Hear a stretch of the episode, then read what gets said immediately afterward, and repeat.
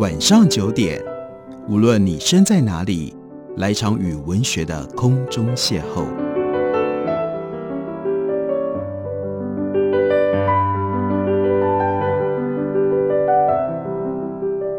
杨照谈书，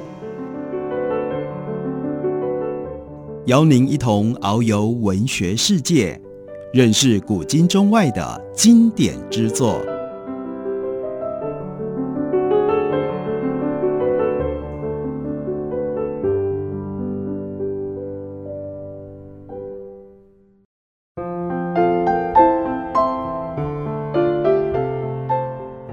各位听众朋友，大家好，欢迎收听杨照谈书。本节目以台北广播电台 FM 九三点一，每个星期一到星期五晚上九点为大家播出到九点半。今天为大家介绍的这本书是八旗文化的新书，中文的书名叫做《为工作而活》，作者呢是 James Susman。这本书的英文的原名很简单，就叫做 Work。它的主要的书名只有这个字“工作”，不过它的副标题还蛮有意思的，它是 A History of How We Spend Our Time。是关于人类如何耗费时间、花费时间、如何过日子、过活的一部历史。当然，这个标题在历史的这部分呢，它真的涵盖的时间非常的长。不过，关键的重点是 How we spend our time。我们的时间为什么是用这种方式？包括有很长的时间是花在工作上。这的确是这本书特别想要跟我们沟通。告诉我们，刺激我们来思考的一个主题。那关于工作的时间，我不知道听众朋友你现在一天平均工作多长？一个礼拜加起来工作几个小时？你有没有觉得为什么我们的工作时间这么长呢？关于这个问题，作者 James Sussman 他绕了一个很远的一条路，但是非常有趣的一种论理。从哪里讲起？让我们来思考这件事情呢？从家乐氏早餐谷片。他怎么说？他说，据估计，每年大约有一千两百亿碗的 Kellogg 这个家乐氏的早餐谷片被几亿张饥肠辘辘的嘴巴吃进到肚子里。看到 Kellogg's 这个品牌，人们就会想起一群挥舞着汤匙的快乐的卡通人物，他们在包装上跟广告上露出大大的笑容。不过，这些角色跟 Kellogg's 的 Cereal，他们的创办的始祖。叫做 John Harvey Kellogg，很不一样。John Kellogg 他是一个基督教富林安息会的教徒，这是清教教派，他是一个清教徒。因为他是一个清教徒，在 Puritan，在那种关于一种叫做纯粹生活上面，他有特殊的禁忌，他痛恨任何和性有关的事情。他提倡男性都应该要割包皮，因为他相信。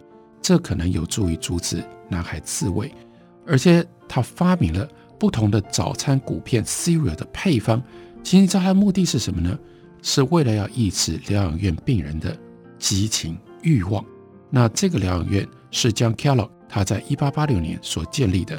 这疗养院有一个很特别的地方，在里面通通都提供素食。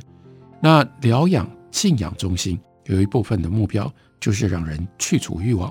尤其是去除肉体上面的性的欲望，所以 Kellogg's 这个 cereal 当最早发明的时候，竟然是跟这个目的结合在一起的。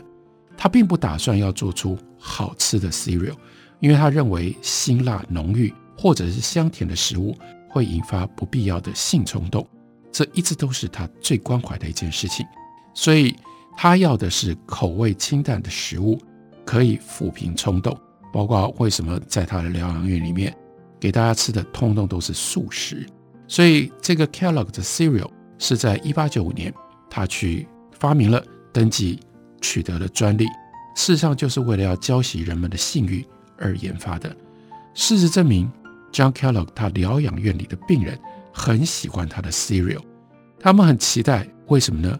因为如果不吃 cereal，其他就通通都是更难吃的素食。而且呢，不只是素食，还通常是无盐的餐点。所以相较底下，cereal 当然好吃太多了。不过，John Kellogg 发明了这个 cereal，他并没有打算要让他的 cereal 变成商品。Kellogg 变成今天世界上销售第一，然后辨识度也是第一的早餐谷片的品牌，并不是因为 John Kellogg，是因为他的一个弟弟，那是 Will Kellogg。Will Kellogg 并不同意哥哥的这种禁欲的观点。然后呢，很重要的是，他把哥哥的食谱多加了一点糖。然后呢，是从一九零六年开始大量生产 Kellogg's Cereal。他在行销的宣传方面也多了一些甜点。为了消除他的产品可能抑制性欲的看法，他在为玉米片所做的第一个大规模广告宣传里面，让一群年轻人暗示性的朝着漂亮的杂货店主眨眨眼。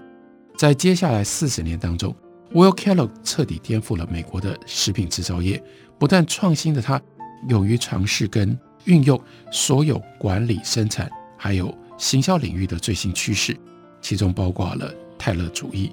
他的公司跟他的主力产品，在一九二零年代的美国就已经是家喻户晓，而且不久之后还朝着国际市场扩张。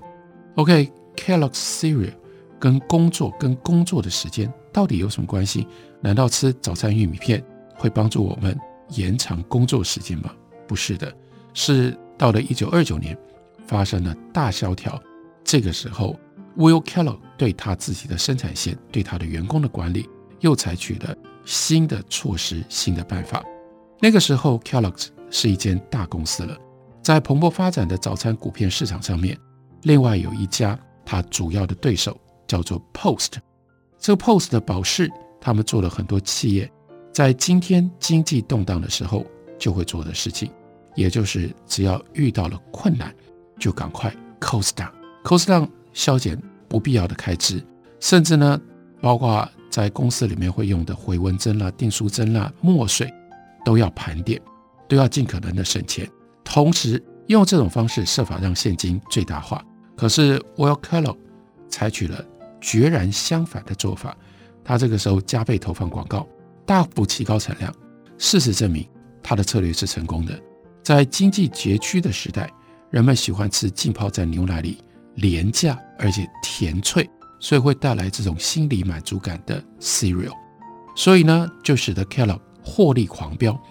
相对之下，对手的 Post 这个时候股价一直不断的下跌，股东都想要赶快出脱手里面的股票。相关的，其实真正才是牵涉到这本书的主题，是 Will Kellogg 做了。不寻常的另外一个变化，他把工厂的全职员工的工时从本来每个礼拜四十个小时，你要知道，在一九三零年代，每个礼拜四十个小时，每天工作八小时，这已经就是很合理的工时了。到今天，我们大概也是这样的工时啊。但是 Will Kellogg 他还要缩减，把它缩减成为每周三十个小时，用五次轮班。每次呢，六小时为基础来计算，如此一来，他竟然是在多达有四分之一的美国的工人严重失业的这种经济低潮期，创造出更多完整轮班的全职的职缺。所以这个时候，Kellogg 可以用更多的员工付更多的薪水。从这个角度来看，哎，他好像也是对的。有鉴于福特汽车公司已经成功引进了周休二日，还有一周五天的工作制度。但是生产力并没有因此而下降，老实说，盈利率还增加了。所以到一九三零年代，美国工人已经开始游说政府能够立法缩短工时，这让 Will Kellogg 他相信采行一周工作三十个小时的制度，这是站在顺应历史趋势的胜利的这一方。事实证明，这对 Kellogg 的盈余也是正确的一步，拖累生产的工作相关事故。变得少见了，而且 Kellogg 它营运的经常性开支大幅的下降，幅度大到 Will Kellogg 在一九三五年的一篇文章、一篇报道当中，大剌剌的跟记者说：“我们现在有能力给工作六小时的工人，跟过去工作八小时的人一样高的薪资。”所以换句话说，Kellogg 它证明了什么？证明了本来就是可以不用工作这么久啊，不用工作那么久。人还是可以产生同样的效能，同样的生产的结果。为什么我们一定要工作这么久呢？一直到一九五零年代，每个礼拜工作三十小时仍然是 Kellogg 工厂的常态。可是五零年代就产生了非常奇怪的一个现象，那就是 Kellogg 的管理阶层发现竟然高达四分之三的工厂的员工，他们赞成恢复八小时轮班制，而且愿意多工作每个礼拜二十个小时。我不要工作三十个小时，我要工作四十个小时。那为什么呢？这不是一件奇怪的事吗？也就在这里引动了我们跟工作之间的关系。有一部分的工人，他们的理由是，他们不想有这么多的时间待在家里。你不工作，那不就回家，就在家里吗？在家里就必须要跟家人，尤其当时的主要的劳动者都是男性，然后呢，妻子都待在家里。如果你工作时间缩短，也就意味着在家里跟妻子相处的时间就增加了。这对于家庭非但不是个好事，往往还会带来破坏性的结果。所以这是其中的一种理由。还有另外一个，其实是更强烈的理由，也就是三十个小时工作了，我总是会觉得我还有一些多余的时间，有多余的时间，他就想要卖掉这些多余的时间，卖掉这些多余的时间，我不就可以有多一点的收入吗？所以其实他们在意的是什么？他们在意的是你付给我的三十个小时的薪水，你可不可以多付一点点，甚至不需要等比，让我工作四十个小时。他们想要靠着更多的工时来赚更多的钱，这个是因应美国富裕的战后市场的给他们的巨大的诱惑。人为什么会工作这么长的时间？其中的一个解释，工作时间说不回来，因为我们所面对的消费市场会一直不断地提高各种不同消费上的刺激。我们想要有更多的消费品，我们想要进行更多的消费。所以你就会想，我应该把更多的时间卖掉去换来钱。这在一九五零年代美国战后的社会，这个情况尤其清楚。所以在这里，接下来 James Sussman 他提到了五零年代崛起非常重要的一位畅销书作者、经济学家，那就是 John Kenneth Galbraith。他有一个中文名字叫做高伯瑞，他长期在哈佛大学担任教职。那苏子们形容高伯瑞的方式很有趣，因为我自己在哈佛念书的时候，我遇过高伯瑞，所以对这个形容会有会心的一笑。他说，高伯瑞在美国经济史上是让人仰望的存在。为什么呢？简单的一个事实，因为高伯瑞身高两百零三公分，很少有人能够站着，除非他坐下来，不然你很难。看到他的眼睛，在他的双眼跟他平视。当然，他被人仰望，不只是他的身高，还有他在经济学上，乃至于在他写作上，对于社会所产生的这个高度的影响力，这也是使得他让人仰望的主要的原因理由。我们休息一会儿，回来继续聊。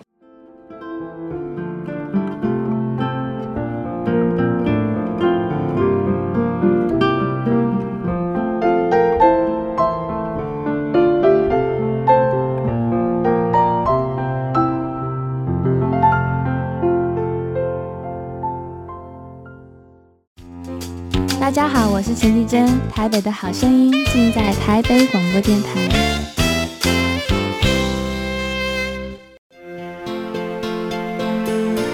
暗夜中大声鸣唱的歌手，台湾夜莺，典雅的飞行在夜空中，守护着台湾这块美丽的土地。台北广播电台与您一起守护台湾。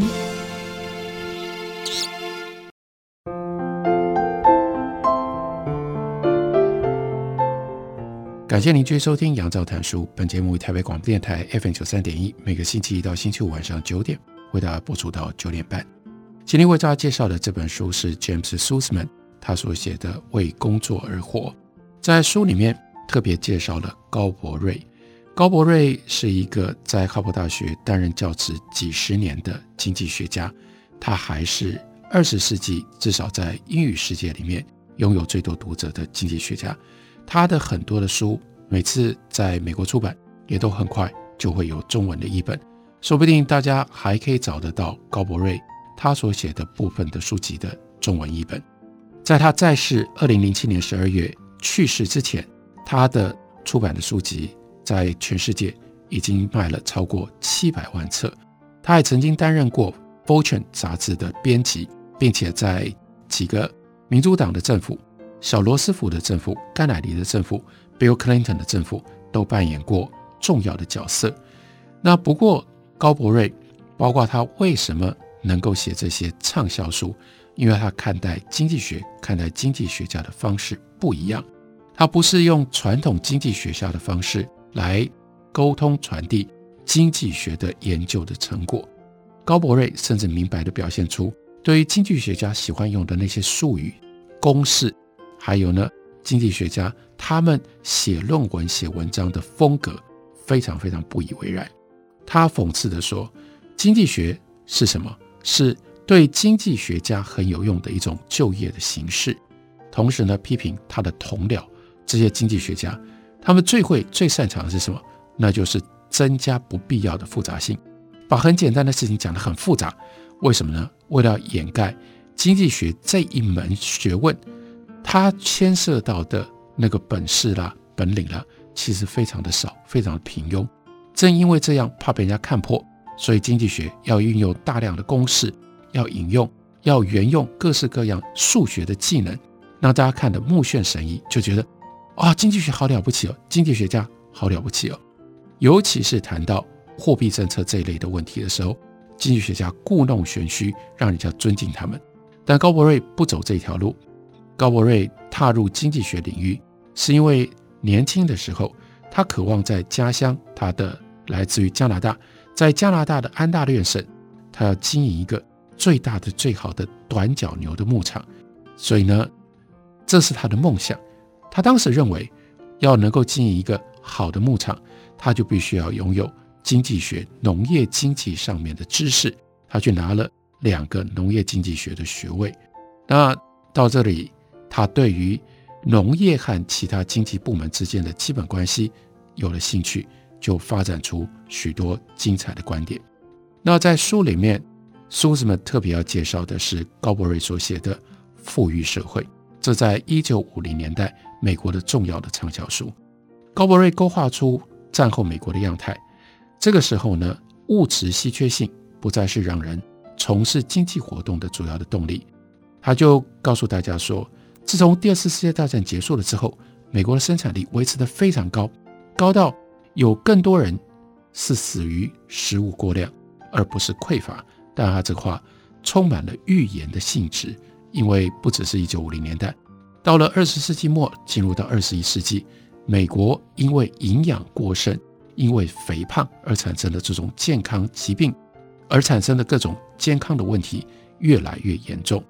的的确确，这就不是反讽的，而是实际的描述。在美国，太多人因为营养过好，因为食物过量而致死，这变成了严重的社会问题。那对于美国在战后，拥有这样的生产力，高伯尔提出的主要的批判，那就是美国人并没有善用这种生产力所创造出来的财富。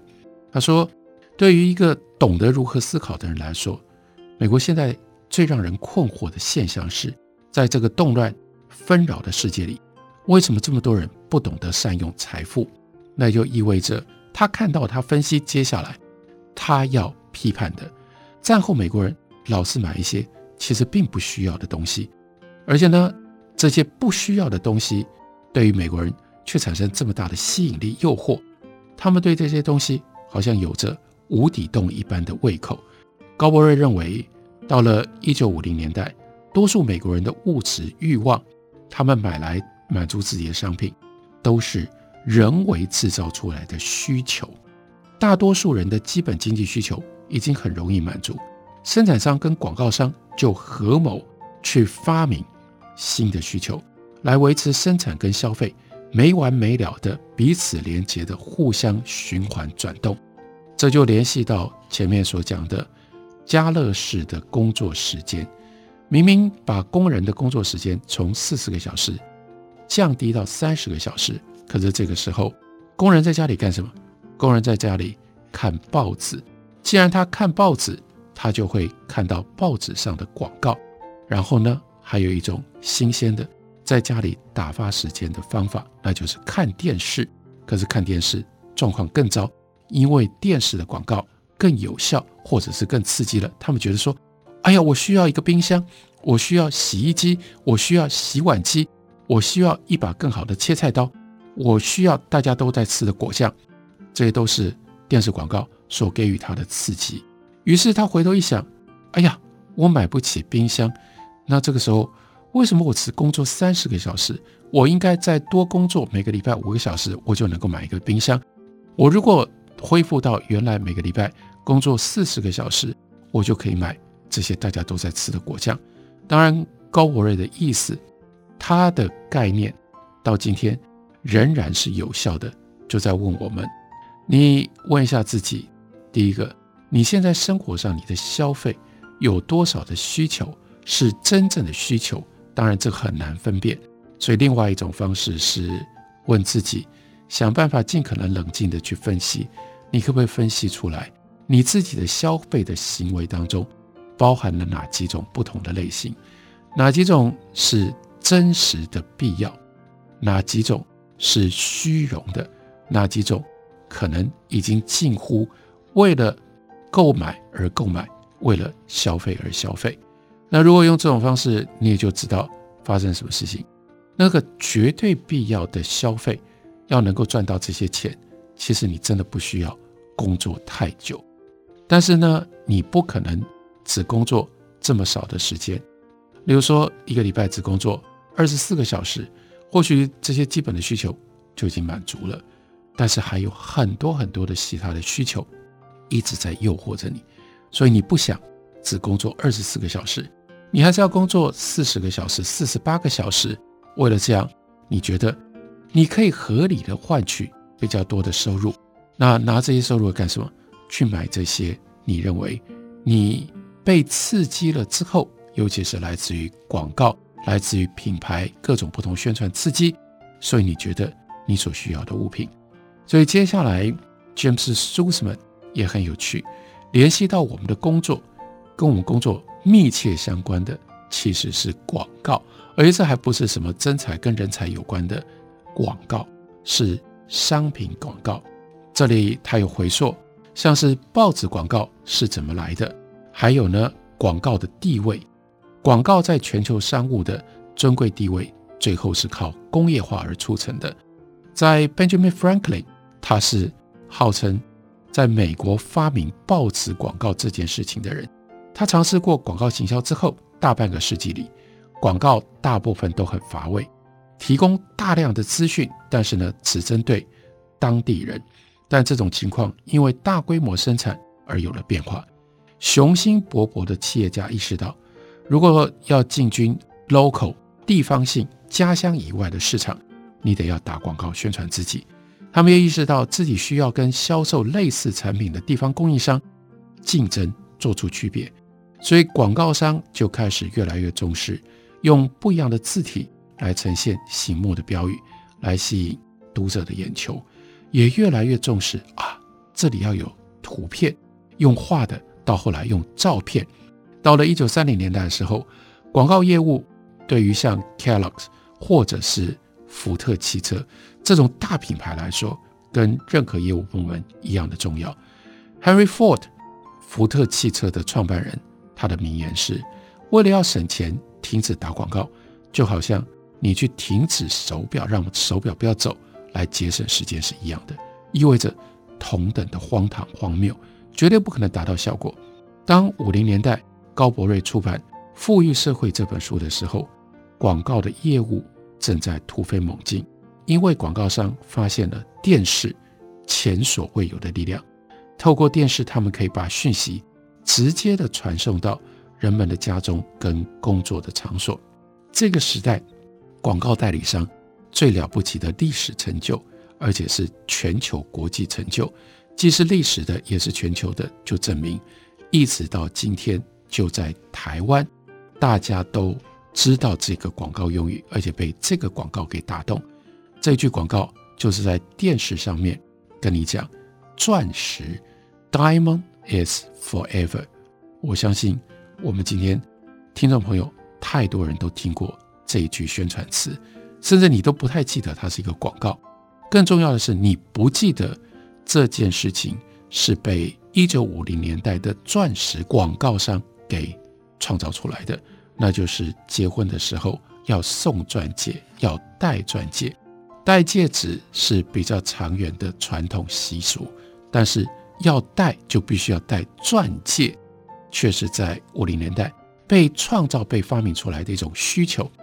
到今天几十年来，这个需求跨过了时间，还超越了空间，就变成多少人今天应该是以艺术吧？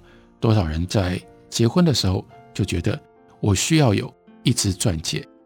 高柏瑞在他的书里面也就特别注意到这件事。他评论说，曾经钻石的作用，那是让哪怕最肥胖而且呢让人反感的人，他只要展示他手上的钻石，就能够给人留下深刻的印象。因为那个时候，钻石象征的是高度特权阶级的身份。但是呢，等到一九五零年代。创造出新的需求，而这个需求是面对所有的人，所以钻石就变成每一个人都应该要去追求的对象。电视明星或者是生意特别好的妓女，也都能够佩戴同样的钻石。所以对高博瑞来说，广告除了使得生产跟消费的循环一直不断的转动，而且一直不断的螺旋上升，还有另外一个违反直觉的用途。他认为广告让人们。不再那么担心不平等，因为作为一个劳工，面对资本家，你非常明显的是处于不利的地位，你的地位是比较低的。但是在一件事情上，你们的地位就拉平了。如果你们都去买 Kellogg's 的这个 cereal，或者你们都是福特汽车的消费者，在消费者的这个身份上，你们就拉平了。这也就是为什么人们。会那么专注于，那么热衷于消费，还有为什么人们愿意为了去消费，去买这些你也许不见得必然一定需要的东西，而愿意付出更多的时间，继续的工作，去换来更多的收入。所以这是值得我们了解，甚至值得我们去思考的，关于工作以及关于我们如何运用我们的时间，这中间复杂的连接。这本书。中文的书名叫做《为工作而活》，介绍给大家，推荐给大家。感谢你的收听，明天同一时间我们再会。